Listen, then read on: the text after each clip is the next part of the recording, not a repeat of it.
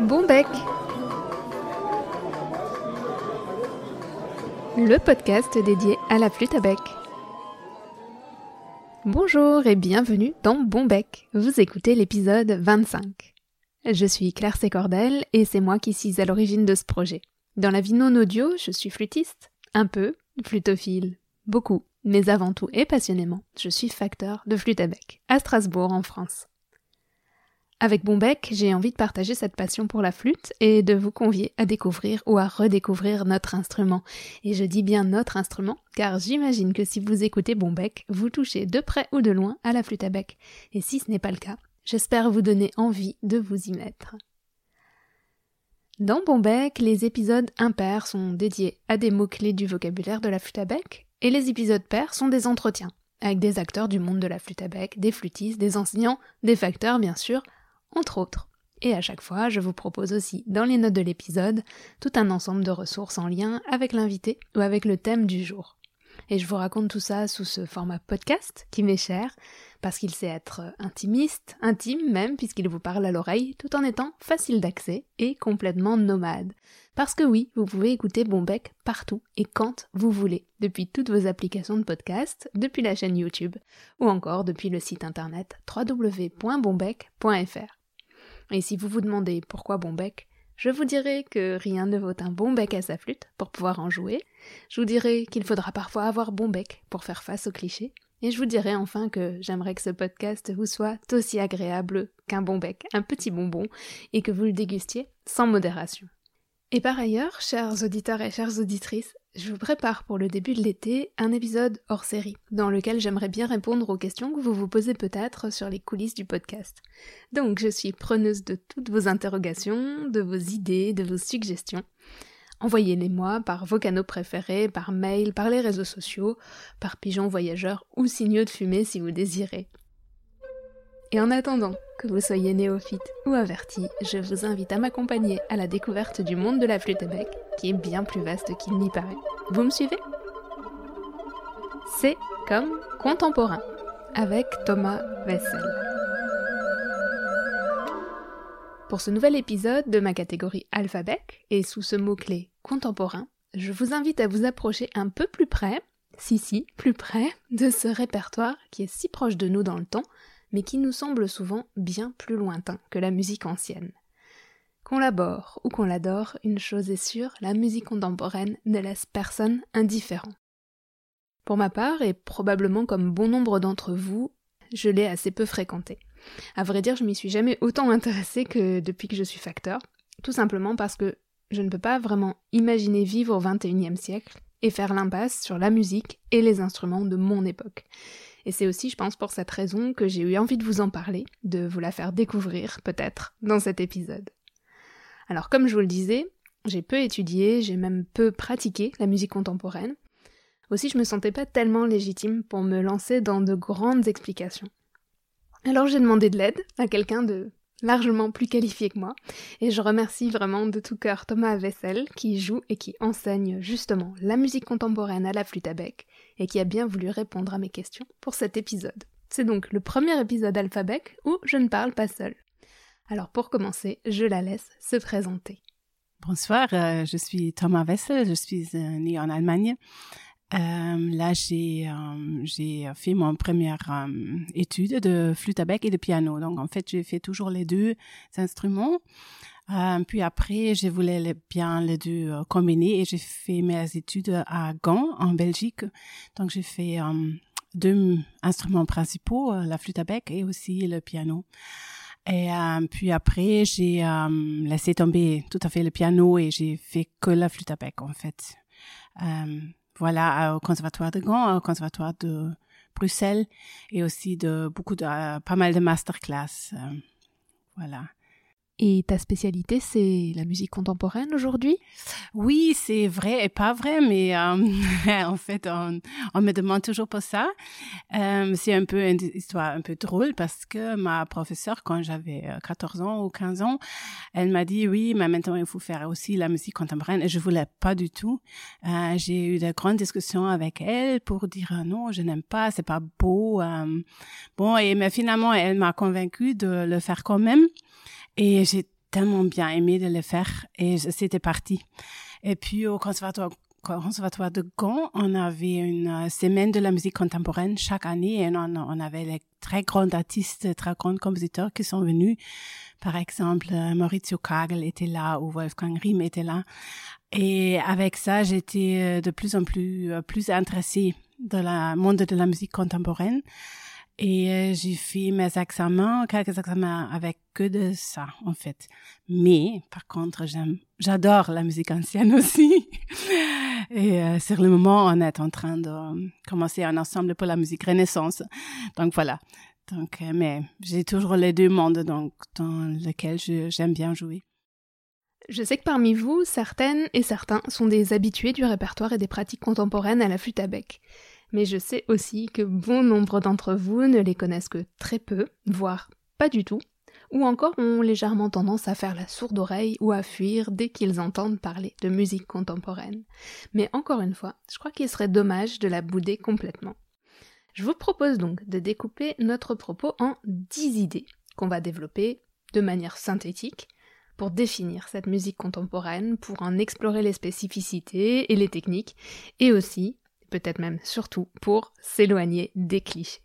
Alors, pour commencer, définissons.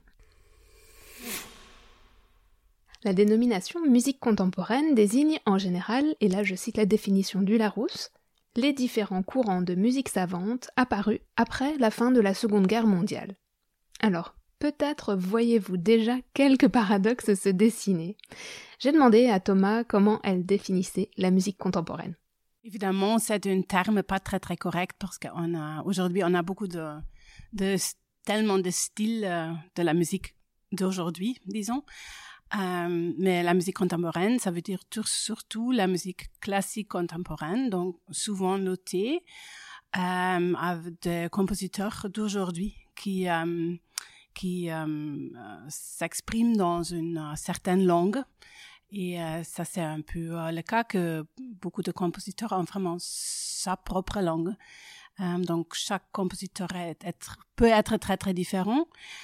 mais on dit plus ou moins que la musique contemporaine commence dans les années 50, par exemple. C'est un peu après, la Deuxième Guerre. guerre. Oui.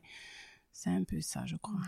Et du coup, euh, dans ces compositeurs de musique contemporaine, il y a finalement une génération de compositeurs qui ne sont peut-être plus parmi nous, euh, qui, qui, qui, qui, sont décédés, et puis il y a une génération de compositeurs vraiment actuels qui sont actifs maintenant. Oui, et on a même on a beaucoup de très jeunes compositeurs aussi, hein, donc de, de, 20 ans ou de 30 ans, donc ça c'est très très chouette de découvrir les différentes euh, monde de, de, de, dire les choses. Mais par contre, quelqu'un que Stockhausen, Kagel, euh, ils sont euh, morts oui. aujourd'hui. Voilà. Et on, les, on les considère quand même encore comme des compositeurs de musique contemporaine. Oui, ça dépend un peu de point de vue, je crois. D'accord, oui, c'est un peu, ça devient un peu compliqué après parce que finalement, est-ce qu'il n'y a pas autant de musique contemporaine que de compositeurs? Oui, c'est vrai. Leur oui. Langue, Donc, par exemple, en Belgique, on a maintenant un festival pour la musique du XXe siècle. Donc, on met toutes les choses euh, de compositeurs morts dans ce festival-là et on a une autre pour la musique du XXIe euh, siècle. D'aujourd'hui, vraiment, d'aujourd'hui, de compositeurs oui, euh, Avec le compositeur vivant. Bilan de tout ça? La richesse, je crois, de cette musique contemporaine et de son répertoire, qui évolue et qui se renouvelle constamment au fur et à mesure que les compositeurs proposent de nouvelles œuvres. Son éclectisme aussi. Je suis sûre que vous trouverez dans tout le répertoire forcément des œuvres qui vous parleront. Je passe au deuxième point, et c'est pas le moindre. Parlons un peu des flûtes à bec. On a défini la musique contemporaine en général, et cette généralité s'applique tout à fait à la musique contemporaine pour la flûte à bec. Mais intéressons-nous maintenant vraiment à l'instrument, je dirais même aux instruments par lesquels passe cette musique. Et j'ai demandé cette fois à Thomas quelles sont les flûtes à bec qui sont utilisées pour jouer la musique contemporaine. Oui, euh, tout, toutes les flûtes à bec, vraiment. Euh, de médiéval jusqu'à tous les euh, modèles contemporains sont utilisés.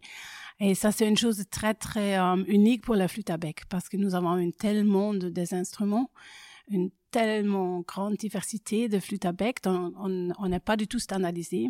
Et euh, de, plus en plus, on a de nouvelles modèles aussi qui sont développés aussi les nouvelles modèles anciennes. Euh, donc voilà, donc on peut vraiment faire dans chaque chaque instrument, on peut jouer de la musique contemporaine.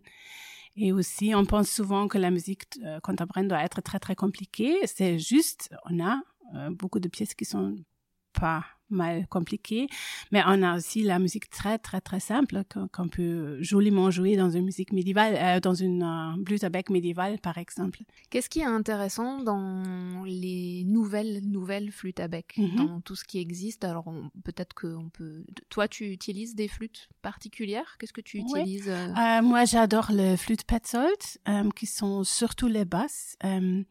Petzold, euh, Herbert Petzold était un facteur de flûte à bec en Allemagne de Sud. Il, euh, il est encore vivant. Mais euh, donc, il a pensé que le, les orgues de Renaissance étaient souvent en carré.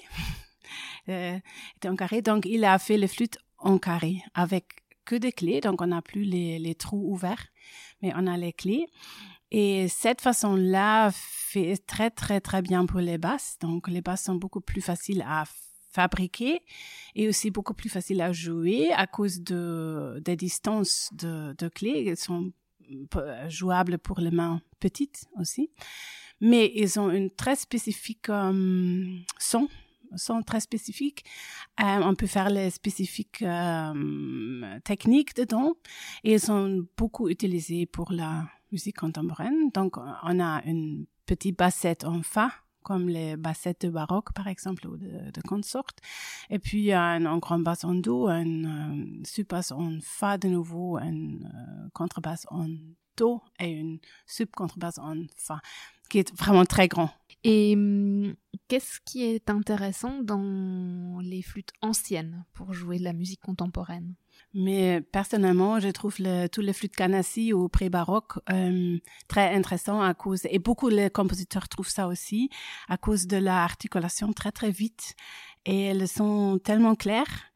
Euh, donc c'est une, une, une sonne très très spécifique avec une très euh, une quinte qui est très euh, forte dans le son euh, et beaucoup de compositeurs aiment très bien ça. Et euh, par exemple, Isang Yun, il a fait ces quatre pièces. C'est pas très clair pour quel instrument il a, il a composé ça, mais on peut très facilement jouer au moins deux sur les flûtes Ganassi ou pré-baroque.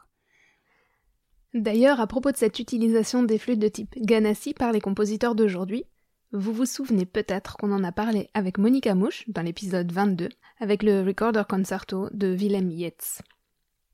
Donc, des flûtes les plus anciennes aux plus récentes, on a une vaste gamme d'instruments et une large palette sonore à explorer. Et ce n'est pas parce que les instruments ont été conçus dans le passé qu'on ne peut pas les utiliser pour la musique d'aujourd'hui. Et je dirais même que l'inverse est vrai également.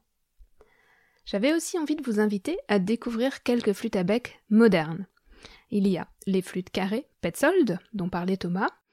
Il y a aussi les flûtes Eagle, qui ont été développées par Adriana Bröking, les flûtes Elder de Martin Elder chez Mollenhauer, ou encore les flûtes de Gary Bollinger.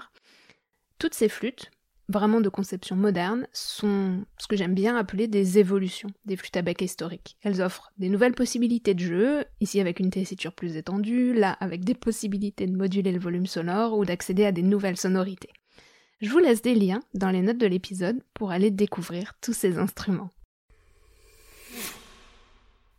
Troisième point, parlons à présent de la notation de la musique contemporaine. Ah, la notation. Je vous laisse quelques secondes pour laisser apparaître dans votre esprit l'image que vous vous faites de comment est écrite une pièce contemporaine. C'est fait Je parie que vous vous imaginez des pages noircies, des caractères sibyllins, ou le cliché absolu. Alors, je vous laisse écouter Thomas. la notation. Oui, ça, euh, ça peut être un problème parce qu'on n'a pas une vraiment une sorte standard. Donc, chaque compositeur cherche un peu sa propre langue de notation aussi.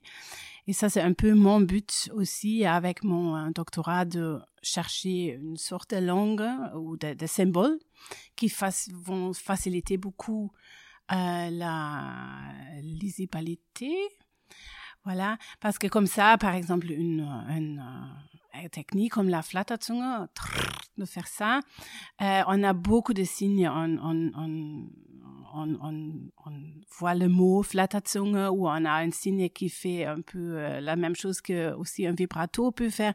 Donc ça, c'est pas très clair. Donc, pour jouer la flûte à bec, il faut toujours une certaine patience ou commencer pour comprendre bien ce que signifie chaque signe.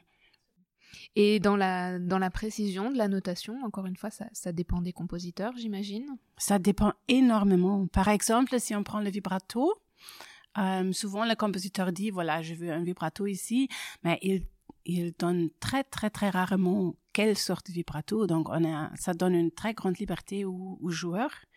On a une telle... Euh, euh on a beaucoup de différentes vibratos. Ah, le vibrato dans la gorge, le vibrato avec le, les doigts, le flattement, vibrato avec le souffle. Donc, on a énormément de, possibilités de faire.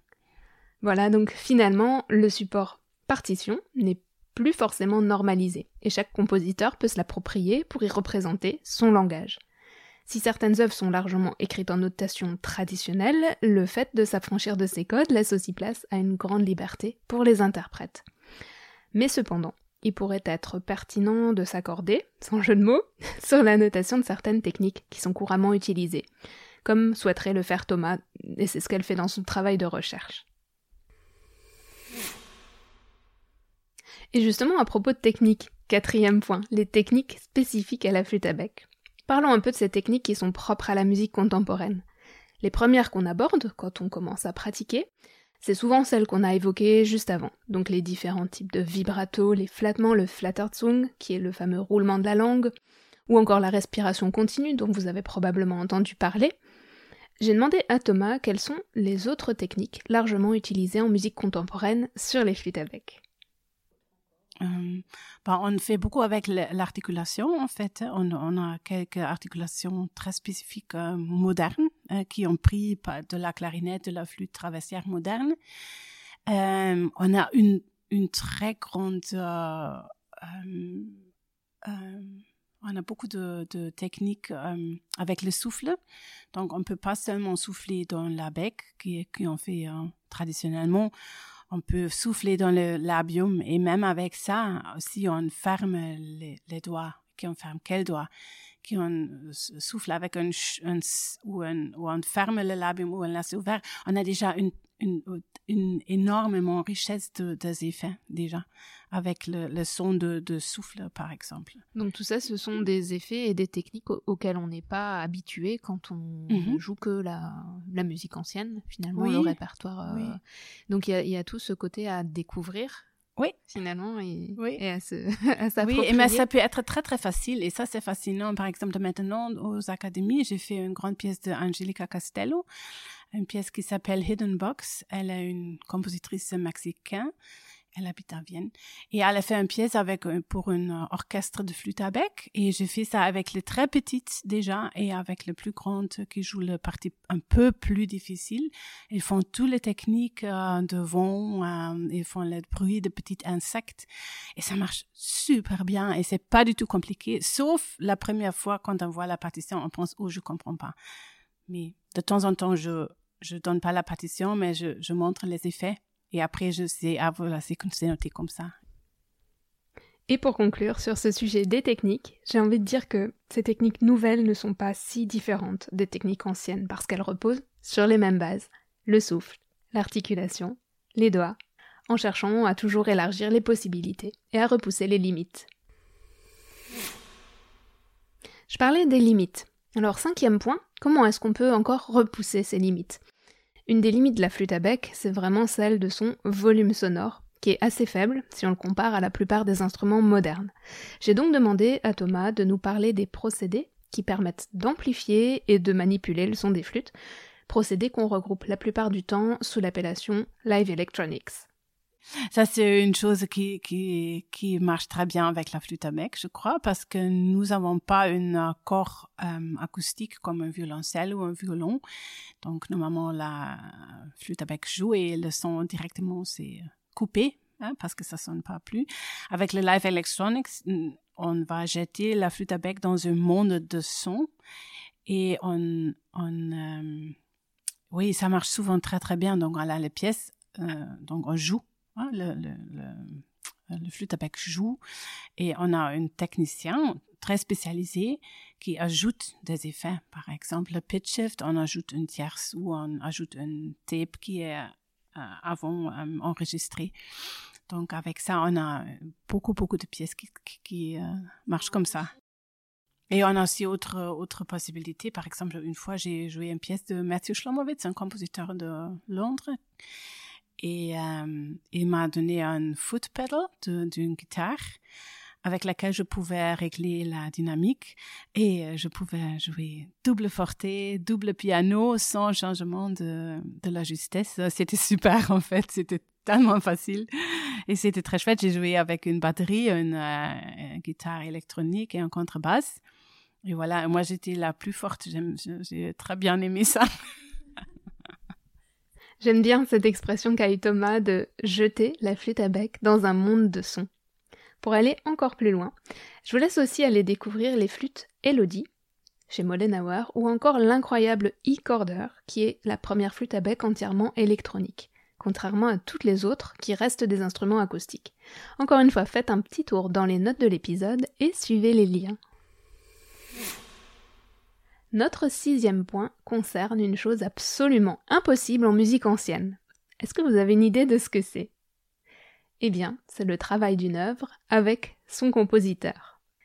Et comme Thomas travaille régulièrement avec des compositeurs, je lui ai demandé comment ça se passe. Oui, c'est souvent une coopération et c'est souvent très, très, très agréable. Donc, ce qu'on voit beaucoup quand, on quand arrive les nouvelles partitions, qui sont de temps en temps très, très strictes et avec beaucoup de choses qu'il faut faire. Et donc, évidemment, on essaie toujours de, faire ça le, plus bien possible, mais on a de temps en temps la, la chose qui travaille, qui marche pas très bien. Donc, on, appelle le compositeur ou on, on, lui voit et on demande, voilà, excusez-moi, j'ai un problème là, ou avec, oh, aucun problème, jamais. Donc j'ai jamais eu les compositeurs qui font vraiment un grand problème si on fait pas ou on ou on, on change la pièce. Euh, souvent aussi, ça ça arrive aussi euh, fréquemment. Et est-ce que les compositeurs euh, composent en pensant à la flûte à bec ou à toi personnellement ou comment ça se passe? Est-ce que c'est une commande? Est-ce que c'est eux qui ont envie de composer pour la flûte à bec et qui après te disent est-ce que tu voudrais jouer cette pièce? Comment ça oh, On a vraiment tous, je crois. Oui. Ça peut. Euh, on a. J'ai beaucoup d'amis qui sont compositeurs aussi, donc ça c'est dans une atmosphère amicale, artistique qu'on fait les collaborations où on, donne les demandes, les commandes aux compositeurs qu'on, quand on connaît pas personnellement. Euh, oh, c'est très différent on a aussi, j'ai aussi souvent eu les compositeurs qui m'ont demandé est-ce que je peux écrire pour toi? Euh, Ça m'intéresse. Donc voilà, on a un peu tous. Et je vous renvoie à nouveau vers l'épisode 22 de Bombec avec Monique Amouche et vers l'épisode 8 aussi, où on avait parlé avec le consort Brouillamini de leur travail en ensemble sur la musique contemporaine. Un septième point, c'est l'expérience du concert. Je voulais demander à Thomas son avis et son expérience sur la musique contemporaine en concert. Est-ce qu'il y a une différence entre un concert de musique contemporaine et un concert de musique ancienne? Quelle est la différence? Mais souvent avec la musique ancienne, on connaît déjà plus ou moins la langue ou on pense qu'on en connaît bien. C'est peut-être plutôt ça. Et avec la musique euh, contemporaine, c'est peut-être euh, surtout plus de surprises. Euh, au niveau de son, au niveau de ensemble, qui va jouer, qu'est-ce qu'on va jouer, écouter. Oui, mais je crois que les, les frontières sont pas si strictes, mais c'est plus fluide donc on peut aussi immerser les techniques contemporaines dans la musique ancienne et et aussi l'autre chose. Donc, je crois que c'est surtout aujourd'hui, c'est plus fluide et on peut pas on peut improviser sur un thème de, je ne sais pas, un thème de renaissance si on veut, avec les techniques euh, d'aujourd'hui. Finalement, ce qui change pour l'auditeur, c'est que s'il va à un concert de musique ancienne, il a potentiellement déjà entendu. Oui, ça. Si c'est pas cette musique de, la musique ancienne, alors que peut-être s'il va à un concert de musique contemporaine, il, faut vraiment qu'il se laisse surprendre. Oui, mais aussi, euh, non, nous avons fait euh, l'année passée un une jolie programme avec la musique euh, de Ars Subtilior, combiné, en combinaison avec la musique de John Cage, par exemple, et Frank Neutz, un compositeur de gond. Et ça marchait très, très bien. Donc, c'est pas vraiment une... parce que aussi, la, la musique de Ars Subtilior, c'est pas très connu. c'est hyper compliqué la musique de John Cage est très très silencieux, donc on n'a presque pas de son. Donc avec ça, ça ouvre les oreilles pour écouter mieux aussi la, musique de Ars Subtilia, je crois. Donc c'est c'est pas très clair. On peut pas toujours dire euh, que la musique ancienne est plus connue ou, euh, que la musique d'aujourd'hui. Ça ça dépend, je crois. Voilà, vous l'avez entendu, quand j'ai posé ma question, je pensais un peu basiquement à distinguer concert de musique contemporaine et concert de musique ancienne, probablement par rapport à des expériences que j'ai pu vivre moi-même en assistant à différents concerts. Mais finalement, la musique ancienne, la musique contemporaine sont des répertoires qu'on peut beaucoup plus facilement rapproché que ce qu'on pourrait imaginer. Et paradoxalement, pour nos oreilles modernes, certains répertoires très anciens nous paraissent aussi éloignés que le répertoire contemporain, un peu comme l'exemple que Thomas citait. En posant ma question, je pensais aussi au côté performance que revêtent de nombreuses pièces contemporaines en mêlant différents types d'expressions et en croisant les disciplines artistiques. Mais en fait, rien n'empêche de créer des performances autour de répertoires anciens, et une fois de plus, les interprètes sont libres de leur interprétation. Mon huitième point, c'est la transmission. Vous savez que le thème de la transmission me tient particulièrement à cœur et dans un épisode complet consacré à la musique contemporaine, je ne pouvais pas ne pas poser la question de son apprentissage et de son enseignement. J'ai demandé à Thomas comment on apprend la musique contemporaine et comment elle l'enseigne.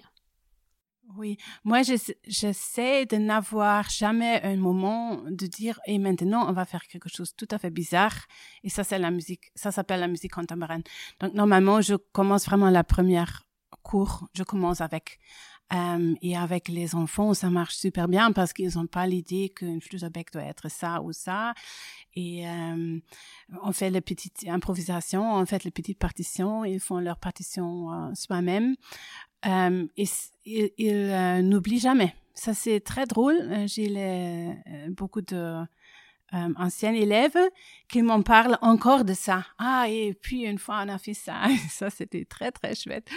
Donc, ça marche très bien et c'est très facile, en fait. Et aussi, étonnant, on a beaucoup de bonnes pièces pour les enfants aussi. Pour le, oui, pour les amateurs. Donc, avec les, avec les petits, en même temps qu'ils commencent la flûte à bec, ils commencent la musique contemporaine. Sans, sans, sans, leur dire c'est de la musique contemporaine. Oui, c'est une sorte de musique. Une sorte de musique qu'on joue à la flûte à bec. Oui. c'est super ça, parce que souvent je crois qu'on apprend ou on a appris euh, exactement ce que tu disais, on va faire un truc un peu bizarre. Euh, oui. C'est de la musique contemporaine. Oui, et je veux bien éviter la peur, tu vois. Et aussi, ça aide aussi pour la musique ancienne de le jouer parce qu'on a plus, on a moins de complexes, parce qu'on a déjà beaucoup eu euh, beaucoup de bruit ou beaucoup de sons qui sont possibles. Donc, on a moins crispé ou on joue avec moins de peur la musique ancienne. C'est très ludique finalement. Oui, oui, très ludique. Et alors ça, ça c'est pour les enfants. Et quand tu as ben, des adultes, comment tu abordes Au fond, je fais, fais, la même chose, mais avec un peu plus de prudence peut-être parce que je sais que euh, quelques adultes ont un peu peur déjà parce qu'ils ont les idées que la musique est ça et ça. Donc, mais je, je commence toujours avec et on voit avec les amateurs, on voit s'ils veulent le faire ou pas. Vous l'avez entendu, on revient régulièrement sur ce côté appréhension, voire peur par rapport à la musique contemporaine.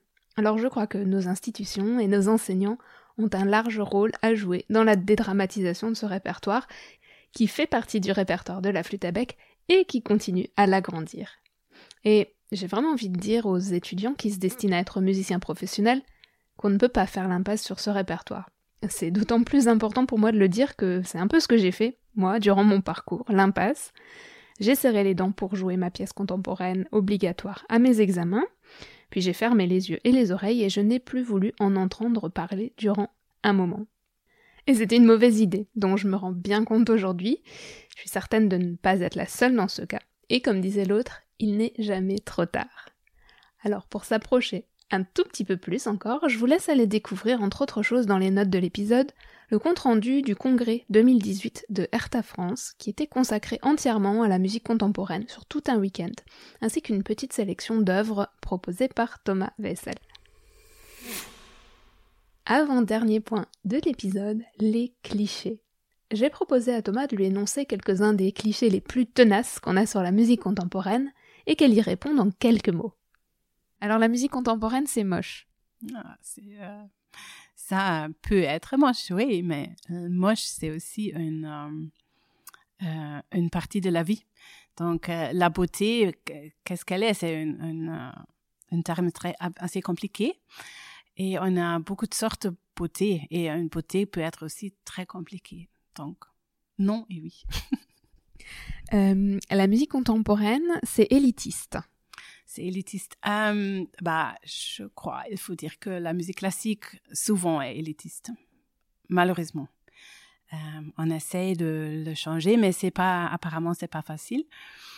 Euh, la musique contemporaine, c'est souvent intellectuel, oui, mais quand on commence à le faire avec tout le monde, tout le monde est toujours aime bien le faire.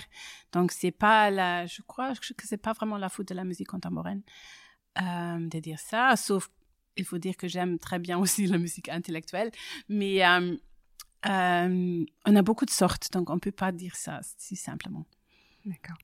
La musique contemporaine, c'est difficile. Mm-hmm. Oui, mais Johann Sebastian Bach, il est aussi hyper difficile à jouer bien. Euh, Beethoven, je ne sais pas qui encore, mais je crois que quand on veut faire une sorte de musique bien, c'est toujours difficile à, faire vraiment bien. Est-ce qu'il y a d'autres clichés sur la musique contemporaine auxquels tu t'es régulièrement confronté Qu'est-ce qu'on te dit euh, souvent? Oui, on, me dit souvent que c'est sur de crac crac et de cuic cuic et de, ça.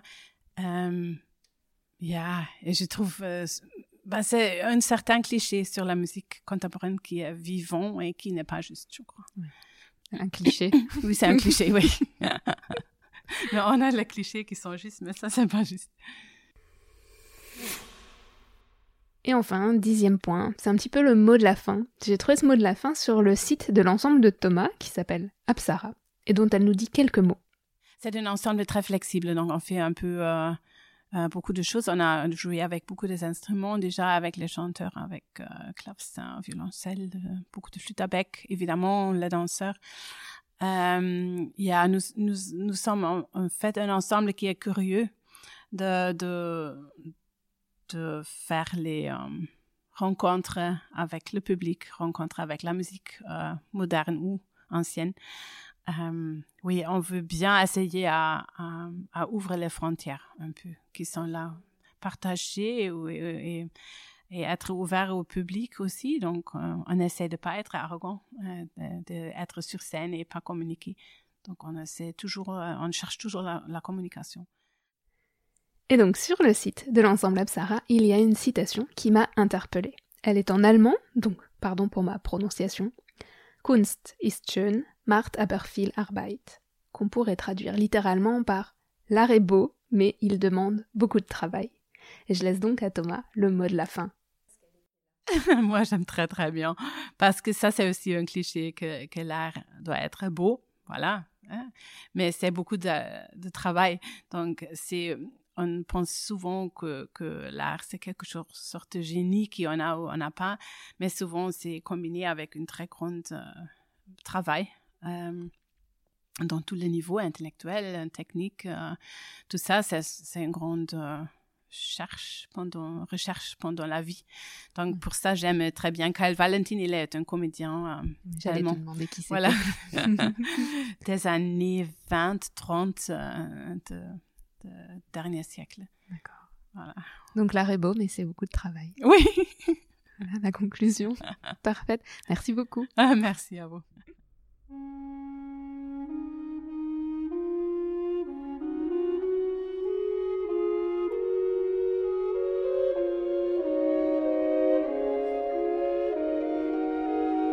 Ainsi s'achève cet épisode 25 de Bombec. Merci beaucoup à Thomas Vessel pour sa contribution. J'espère que cet épisode qui est loin d'être exhaustif sur le sujet, vous aura apporté un éclairage différent sur la musique contemporaine, et j'espère aussi qu'il piquera votre curiosité, qu'il vous donnera envie de découvrir certaines œuvres, certaines techniques, les flûtes modernes, d'explorer le répertoire, de connaître des compositeurs, d'approfondir le sujet si vous le touchiez déjà du doigt, bref, d'élargir vos horizons. Les liens dans les notes sont là pour vous y aider. Je vous le disais en introduction, je compte aussi sur vous pour m'aider à préparer un épisode hors série, prévu pour le début de l'été, où j'aimerais bien répondre aux questions que vous pouvez vous poser sur les coulisses de Bombec. Donc, envoyez-moi vos questions, dites-moi tout, par mail à podcast.bombec.fr, par le formulaire de contact du site, en répondant à la newsletter, ou encore par les réseaux sociaux, Facebook, Instagram, toujours, @bombecpodcast. Je me réjouis de préparer cet épisode et je vous remercie d'avance pour vos contributions. Vous pouvez écouter Bombec sur toutes vos plateformes de podcast, sur le site www.bombec.fr, sur la chaîne YouTube. Abonnez-vous, laissez-moi une note, laissez-moi un petit commentaire, ça me fait très plaisir, ça m'encourage et surtout, ça permet à Bombec d'être mieux référencé. Enfin, n'hésitez pas à vous inscrire à la newsletter que je vous prépare à chaque nouvel épisode pour vous le présenter. Je vous mets tous les liens dans les notes. Et si Bombec vous plaît, partagez, tous les moyens sont bons. Prenez bien soin de vous et rendez-vous au prochain épisode. Je vous remercie pour votre écoute et je vous dis bon bec et à très vite.